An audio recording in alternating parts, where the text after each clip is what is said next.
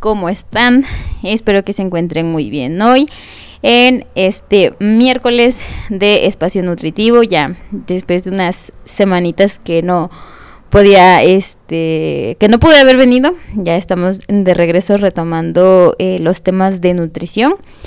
Para los que no me conozcan o los que sean nuevos escuchando, mi nombre es Mari José, soy nutrióloga clínica y en este programa vamos a estar hablando el día de hoy de un tema eh, muy interesante eh, que es el síndrome metabólico.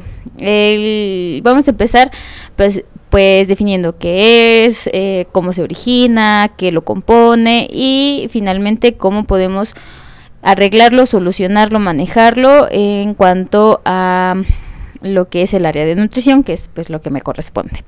Así que vamos a empezar eh, definiendo que el síndrome metabólico es una serie de desórdenes o anormalidades metabólicas que en conjunto son considerados factores de riesgo en un mismo individuo para desarrollar diabetes y enfermedad cardiovascular. Es por ello que se caracteriza por la aparición en forma simultánea o secuencial de obesidad central, problemas de en sangre de lípidos, o sea, grasas, anormalidades en el metabolismo de la glucosa e hipertensión arterial, estrechamente asociado a la resistencia a la insulina, la cual ha sido considerada como base del desarrollo del conjunto de anormalidades que lo conforman, sugiriendo a la obesidad abdominal o central como responsable del desarrollo de la insulinoresistencia. De tal manera que eh, las células de la grasa producidas por el tejido abdominal actuarían directa o indirectamente en la etiología, o sea, el origen exacta del desarrollo de este síndrome. También se conoce que existe una compleja interacción entre factores genéticos, metabólicos y ambientales. Por lo tanto, los pacientes que presentan al menos tres de estas cinco características se dice que tiene el síndrome metabólico.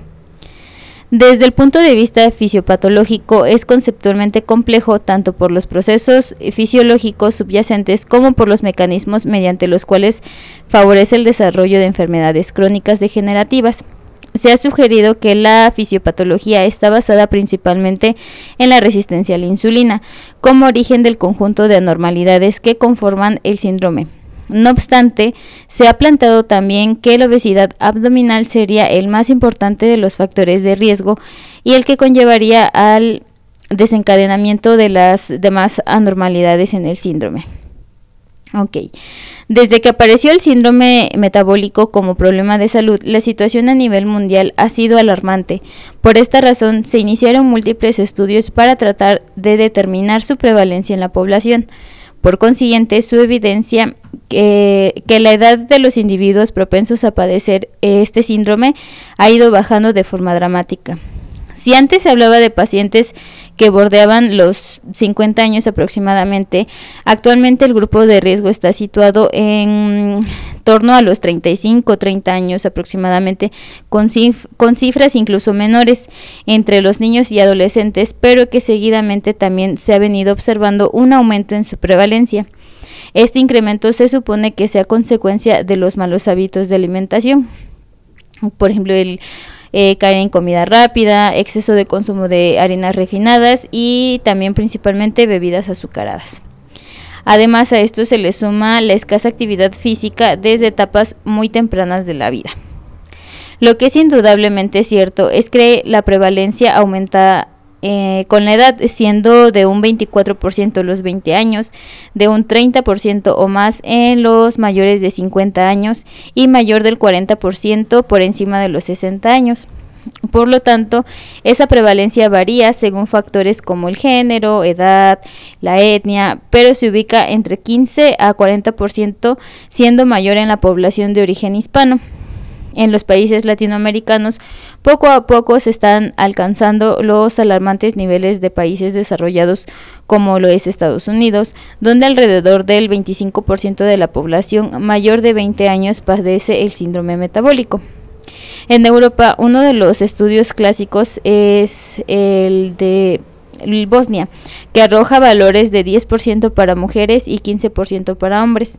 Estas cifras se elevan a un 42% en hombres y un 64% en mujeres cuando existe algún trastorno del metabolismo como lo es eh, alteración en la glucosa o em, la tolerancia a la glucosa alterada y llega del 78 al 84% en los pacientes con diabetes mellitus tipo 2.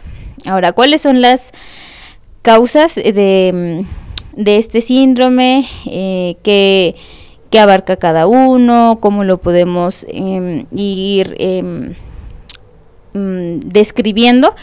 Pues antes de pasar de lleno a la etiología del síndrome metabólico, es momento de la primer pausa musical y ya regresamos a espacio nutritivo. Regreso después de la primer pausa con algo de musiquita rockerona.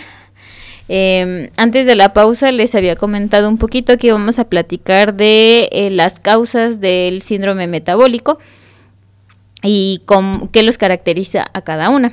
La, a esto se le conoce como etiología, o sea, las causas de la enfermedad, em, no solamente de esta, sino etiología hay para muchas enfermedades. Pero las causas del síndrome metabólico no se conocen con exactitud, pero es determinante saber los factores que la desencadenan y la definen como síndrome metabólico. La primera, que es eh, la que les empecé a mencionar en el bloque pasado, y una de las más importantes para destacar es la obesidad abdominal.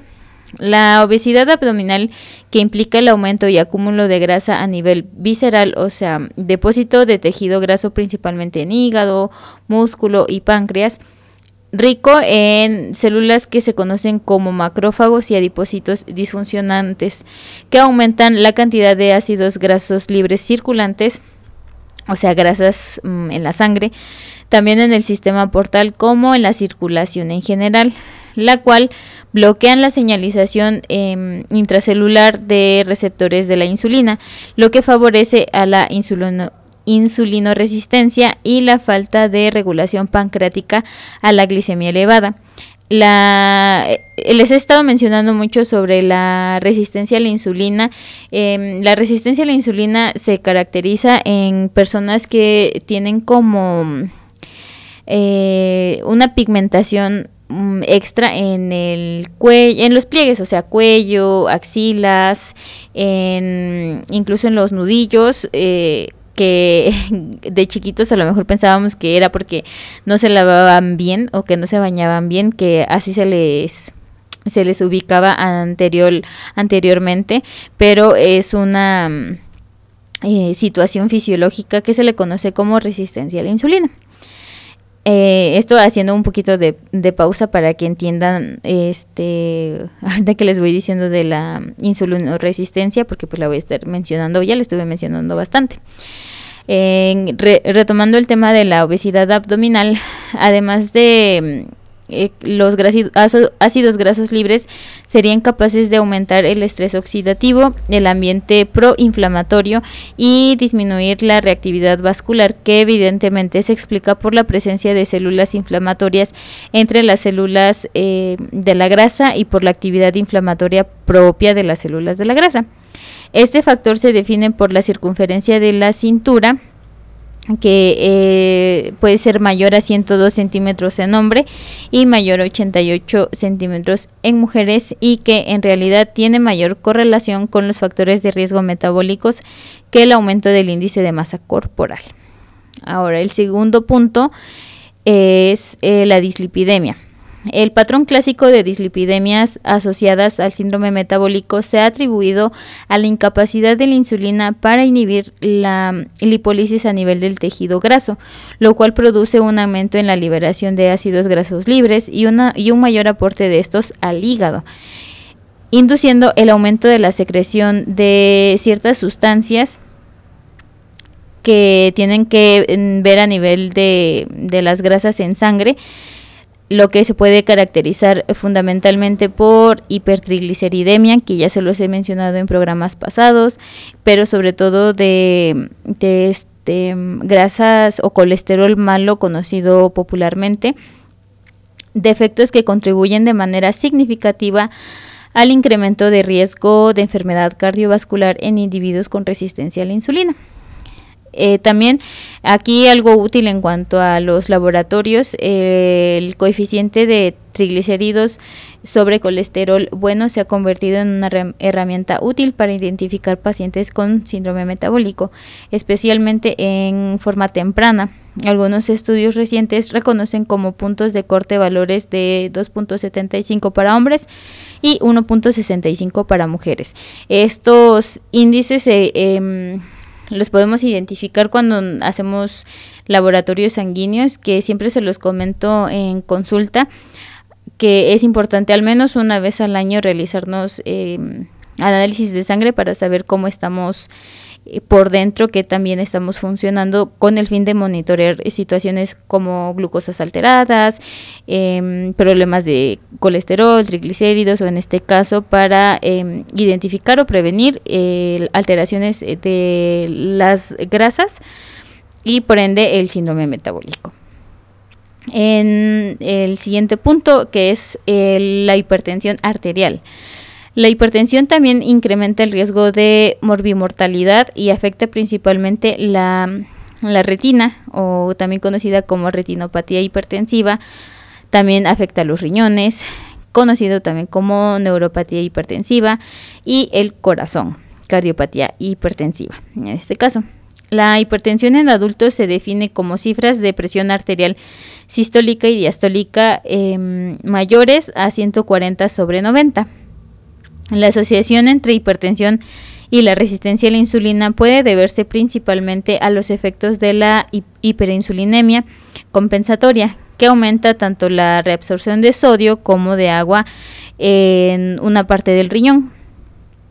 Ah, también, a su vez, aumenta la resistencia vascular periférica ya que incrementa la activación de nuestros sistemas, lo que puede alterar la estimulación de, de nuestros... Eh, de, lo que se encarga de, monitorear, balancear y mantener en buen estado nuestra presión, arterial. Esto, eh, si se encuentra alterado, pues va a favorecer el incremento de la presión arterial. Además, también existe un estímulo del crecimiento endotelial y una disfunción de una disfunción de este tejido con alteración en los derivados de algunos componentes de nuestra de nuestra de nuestros tejidos puede eh, perturbar la vasodilatación por lo que esto condiciona un aumento en la presión de nuestras arterias. En algún programa pasado también les eh, pude describir a detalle cómo funciona eh, esto de la, de la hipertensión, cómo afecta o cómo podemos eh, identificarlo y sobre todo también cómo podemos manejarlo.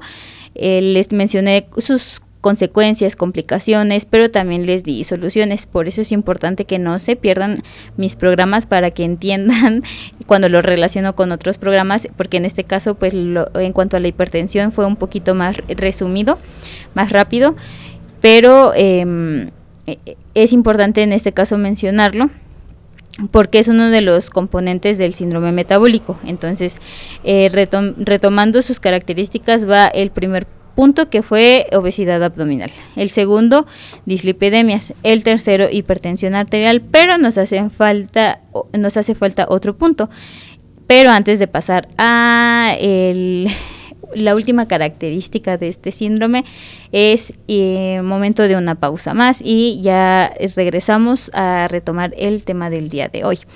Quédense un momento más escuchando Espacio Nutritivo por Radio SICAP el tercer bloque del programa del día de hoy, después de unas complacencias musicales. Em, las otras siguen después de, este bloque, entonces no, no, se alteren, va a haber más complacencias. Eh, antes de continuar em, con la tercera parte del bloque del día de hoy, eh, les voy a mandar saluditos a los que ya me están escuchando, a los que siguen escuchándome, a Cari que me escucha hasta la Ciudad de México. Muchas gracias Cari por estar ahí. Este, cada que hay programa eh, hace lo posible por escucharme. ella al final de año le voy a dar su, su calendario de, de este de de cliente frecuente. También a, a, Rubén y a su compañera que me están escuchando en el centro de Tehuacán, muchas gracias. A mis papás que ya no sé hasta dónde se habrán quedado este, escuchándome también. A, a Neto, no sé si pudo escucharme porque no llevo audífonos a su trabajo, pero eh, en sí a todos los que me estén escuchando en el programa de hoy, muchas gracias. También a los que ya pidieron sus canciones, muchas gracias. Ya hay otras en fila. Espero que les esté entreteniendo el programa del día de hoy y que no les que no les haga bolas con tantos términos eh, médicos que hay el día de hoy. Lo estoy tratando de hacer lo más entendible posible. Entonces, retomemos el tema con el eh, último punto que es la diabetes tipo 2. Em, la diabetes mellitus es una enfermedad endocrino metabólica que se caracteriza por elevados niveles de glucosa en sangre e hiperglucemia que se produce como consecuencia de una deficiente secreción o acción de la insulina, que evidentemente la consecuencia más grave se debe a la lipotoxicidad, la cual eh, se manifiesta en, la, en ciertas células ya que la excesiva acumulación de triglicéridos en partes de, del páncreas aumenta la expresión del enzima que, eh, que es óxido nítrico incrementando los niveles de esta misma y produciendo alteración en la función y finalmente muerte celular, perdiendo progresivamente su capacidad de compensar la eh, resistencia a la insulina con mayor secreción de insulina, lo que a su vez aumenta progresivamente los niveles de glucosa en sangre eh, primero en etapas de prediabetes y llegando finalmente a la diabetes mellitus tipo 2. Y creo que esta, este punto es, una, es uno de los más conocidos, pues creo que todo México está familiarizada con esta enfermedad, sabe cómo se origina, qué pasa, qué sienten o qué, o qué les puede pasar si no la mantienen en, en control. Y es por eso importante mencionarla, que es una, uno de los puntos más importantes, pues en base a esto se pueden originar complicaciones como las anteriormente mencionadas o complicaciones propias, propias de la diabetes tipo 2.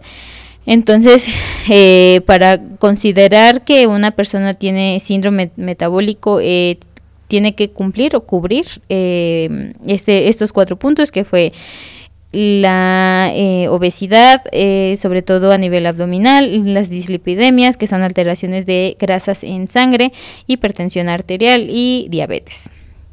Entonces, eh, es, es, algo, pues, un síndrome bastante complicado en el sentido de que, pues, tiene de, de todo un poco, pero, pues, tiene también tratamiento. Entonces, el tratamiento del síndrome metabólico puede perseguir distintos objetivos, tales como mejorar la calidad de vida del individuo, disminuir su peso corporal y la grasa visceral, controlar sus factores de riesgo, prevenir la diabetes o prevenir eventos cardiovasculares, todos ellos de gran relevancia. Inicialmente es imprescindible el cambio y mantenimiento de un estilo de vida saludable a través de una dieta apropiada basados en una dieta con baja ingesta de grasas saturadas, grasas trans y colesterol del malo. Reducción en ingesta de azúcares simples y aumento en la ingesta de frutas, verduras y cereales. La práctica de ejercicio físico regular que aumente las pérdidas energéticas, es decir, ejercicio aeróbico como la resistencia que es de suma importancia en los pacientes con síndrome metabólico, ya que conllevará a un aumento de la masa muscular, descenso de peso y de la grasa visceral así como la disminución de presión arterial, mejoramiento del metabolismo em, en general del perfil de lípidos, o sea, de grasas, que es característico del síndrome metabólico. También disminuye la resistencia a la insulina y mejora la función de, de los tejidos, además de una modificación de la conducta a largo plazo. Por otra parte, se resalta el uso de medicamentos que no disminuyen directamente la resistencia a la insulina ni la grasa visceral, pero que brindan beneficio cardiovascular. No obstante, la terapia farmacológica está indicada para los casos en que estas intervenciones no logren conseguir los objetivos planteados para, los distintos factores de riesgo. Pero para poder explicar em, este, desmenuzar bien el tratamiento dietético del síndrome metabólico. Les voy a explicar un poquito más a detalle, punto por punto, cómo lo podemos ir manejando. Pero pues antes de pasar de lleno a este último bloque. Es momento de una última pausa musical y ya volvemos a Espacio Nutritivo por Radio Sica. Ya estamos de vuelta en el último bloque del programa del día de hoy. Espero que les esté siendo útil esta información o que aprendan algo nuevo el día de hoy. Para terminar, ahora sí como se debe, el el, programa del día de hoy. Eh, les voy a hacer mención menciones importantes del día de hoy. Les recuerdo que aquí en CICAP eh, contamos con licenciaturas en tan solo tres años. Eh, tenemos licenciatura en educación, en Mercadotecnia Digital y Publicidad y en Administración e Inteligencia de Negocios. Por si les interesa, saben de alguien que les llame la atención, está 100% recomendado aquí en CICAP. También, eh, por si a alguien le interesa, hay posgrados en tan solo 18 meses, maestría en calidad de la educación y doctorado en ciencias de la educación. Eh, si les interesa saber un poquito más, las instalaciones de SICAP de la Universidad SICAP se encuentran en calle 29 Poniente, número 633, Colonia Santo Domingo, Tehuacán. Aprovechen que todavía hay promociones, maestra. Sí, claro. Todavía hay promoción.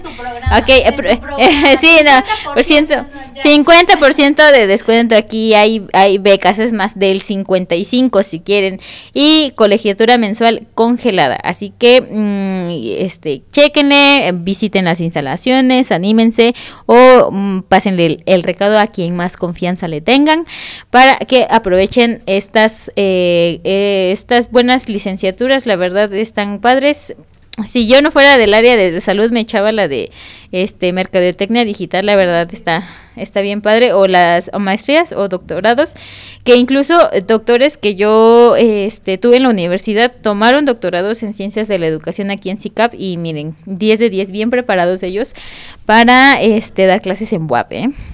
ahí les dejo ahí les doy Ahí les doy. Más seguido para dar no, hombre, yo no sé.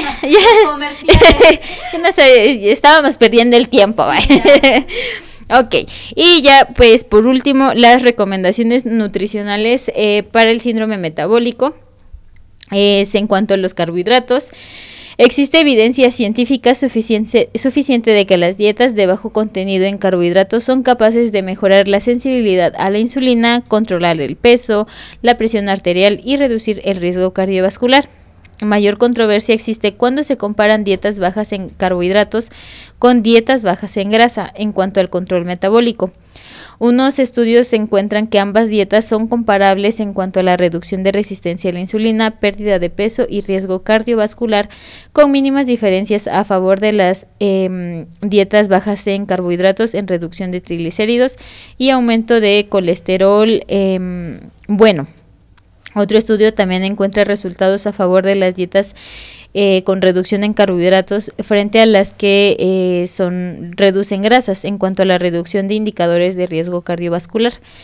Además, otros factores eh, para tener en cuenta son el índice glucémico de los alimentos y la carga glucémica que em, estos em, alimentos son los que se recomiendan en caso de pues, pacientes con diabetes o que estén buscando eh, controlar sus niveles de glucosa. Hay una lista eh, amplia de alimentos, eh, sobre todo de frutas y cereales eh, con bajo índice glucémico que son muy seguros para que puedan comerlas con toda seguridad. A pesar de que saben dulces, su, su contenido de azúcar es bajo. Pero eso ya es un poquito más especializado dentro de la consulta. Eh, también la elevada ingesta de carbohidratos con alto índice glucémico puede aumentar la resistencia a la insulina y en cambio el predominio de alimentos de bajo índice glucémico ayudan a controlar la sensibilidad a la insulina. En cuanto a las grasas, en múltiples estudios se ha puesto de manifiesto que más que el consumo total de grasa, lo que parece estar relacionado con las alteraciones en el metabolismo de de este grupo y el síndrome metabólico en general es el tipo de grasa que se ingiere. El consumo de ácidos grasos poliinsaturados, conocido como grasas buenas, favorece el control de la presión arterial, la, la coagulación, la función endotelial y la resistencia a la insulina teniendo efectos beneficiosos en la prevención y tratamiento del síndrome metabólico. Entonces, por eso es importante aumentar el consumo de grasas buenas en relación con las grasas malas. Otro punto es la fibra. La ingesta de la fibra a partir de cereales eh, se relaciona de forma inversa con la resistencia a la insulina y por tanto con una menor prevalencia de eh, diabetes mm, de diabetes y de síndrome metabólica metabólico la fibra soluble parece no disminuir el riesgo de diabetes en estudios observacionales y en un metaanálisis que incluían 328 eh, pacientes la fibra insoluble sin embargo se asocia a disminución del riesgo de diabetes mellitus en el síndrome metabólico. La fibra siempre, creo que en cada programa se los repito y se los recuerdo, es una, eh, una característica, bueno, es un punto muy, muy importante dentro de los planes de alimentación porque tienen mm, bastantes beneficios y en este caso pues no es la excepción, nos ayuda a regular todos los malestares y padecimientos del síndrome metabólico. Entonces, por eso no se les olvide comer frutas, verduras y cereales integrales para sacarle provecho y prevenir enfermedades. Ok. El siguiente punto son los micronutrientes. Los micronutrientes también, que ya les he comentado de estos, son los, las vitaminas y minerales tales como magnesio, calcio, potasio, zinc y cromo que disminuyen la resistencia a la insulina y así se han relacionado con la disminución del riesgo de desarrollar diabetes. Eh, ¿Y dónde conseguimos estos minerales? Pues eh, vitaminas y minerales en frutas, verduras y cereales integrales. Por eso es importante incluirlos dentro de nuestra dieta, tanto en pacientes en tratamiento por síndrome metabólico por diabetes o para eh, personas pues digamos comunes y corrientes que no presentan ninguna em, enfermedad actualmente mm, es importante cubrir los requerimientos diarios de vitaminas y minerales a través de estos alimentos. Y por último hablaremos de un tipo de dieta que es conocida como la dieta mediterránea. Esta eh, dieta definida como una dieta saludable, se caracteriza, se caracteriza por un elevado consumo de verduras, legumbres, también eh, frutos secos, cereales integrales y aceite de oliva. Eh, también incluyen bajo consumo de grasas saturadas, moderada o alta ingesta de pescado, moderado o bajo consumo de leche y queso, baja ingesta de carnes rojas y una moderada o regular ingesta de vino con las comidas. Esto porque es eh, una dieta un poquito más alta en antioxidantes. Diversos estudios basados en la dieta mediterránea han demostrado disminuir las incidencias de diabetes mellitus y el número de complicaciones asociadas al síndrome metabólico. En otro estudio eh, que se realizó eh, la dieta mediterránea se asoció a una reducción del 50% de mortalidad asociada a todas las causas en adultos de 70 a 90 años, sugiriendo un impacto global sobre la salud si les llama la atención este tipo de dieta, me podría aventar todo un programa eh, compartiendo que, cuáles son sus características y cómo empezarla a incluir en cuanto a nosotros, pues ya que esta dieta no, no es muy parecida a la que pues llevamos a cabo aquí en México por múltiples puntos, entonces les puedo eh, ir diciendo cómo, cómo incluirla o cómo irla adaptando a lo que tenemos en, en, pues en este caso, por ejemplo, en Tehuacán. Este, porque a diferencia de otros estados que tienen como más cercanía a la costa, pues pueden incluir mayor cantidad de, de, pescados y mariscos más frescos en comparación a, eh, estados del centro, pero pues también es posible con algunas herramientas que les puedo brindar, pero pues ya será en un futuro. En conclusión, el síndrome metabólico es un conjunto como los componentes que lo configuran de forma aislada se relacionan con un aumento de riesgo cardiovascular. El tratamiento y el control de cada uno de ellos pasa por la modificación de los hábitos de vida Aunque existe controversia sobre la dieta óptima para estos pacientes, la evidencia científica recomienda eh, dietas con moderado o bajo control, el contenido de hidratos de carbono o carbohidratos, alimentos de bajo índice glucémico, ingesta de fibra, eh, frutas, verduras, cereales integrales, reducción del contenido de grasas malas o grasa saturada, trans y aumento del contenido de mm, grasas buenas, que son conocidos como ácidos grasos poliinsaturados dentro de nuestra dieta necesitándose más estudios para confirmar el, el, papel de las sustancias fitoquímicas en el tratamiento y prevención del síndrome metabólico. Entonces, por el programa del día de hoy eh, sería todo. Recuerden que si tienen dudas, preguntas o quejas sobre este programa, me pueden contactar a través de mis redes sociales en Instagram como Espacio Nutritivo con doble O al final y en Facebook como nutrióloga Marijose Solís. Eh, próximamente activaré de nuevo TikTok para que les comparta mis recetas porque bailando, con mis piñas, con ah. sandía, vamos a, aquí a retomarlo porque siempre que quiero grabar una receta me acuerdo ya que me la estoy comiendo. Entonces pues ya, ya. Y próximamente en TikTok también como espacio nutritivo para lo que gusten, manden y ordenen, por ahí estamos. Espero que les haya sido útil el programa del día de hoy. Los espero en un miércoles eh, futuro con un programa nuevo.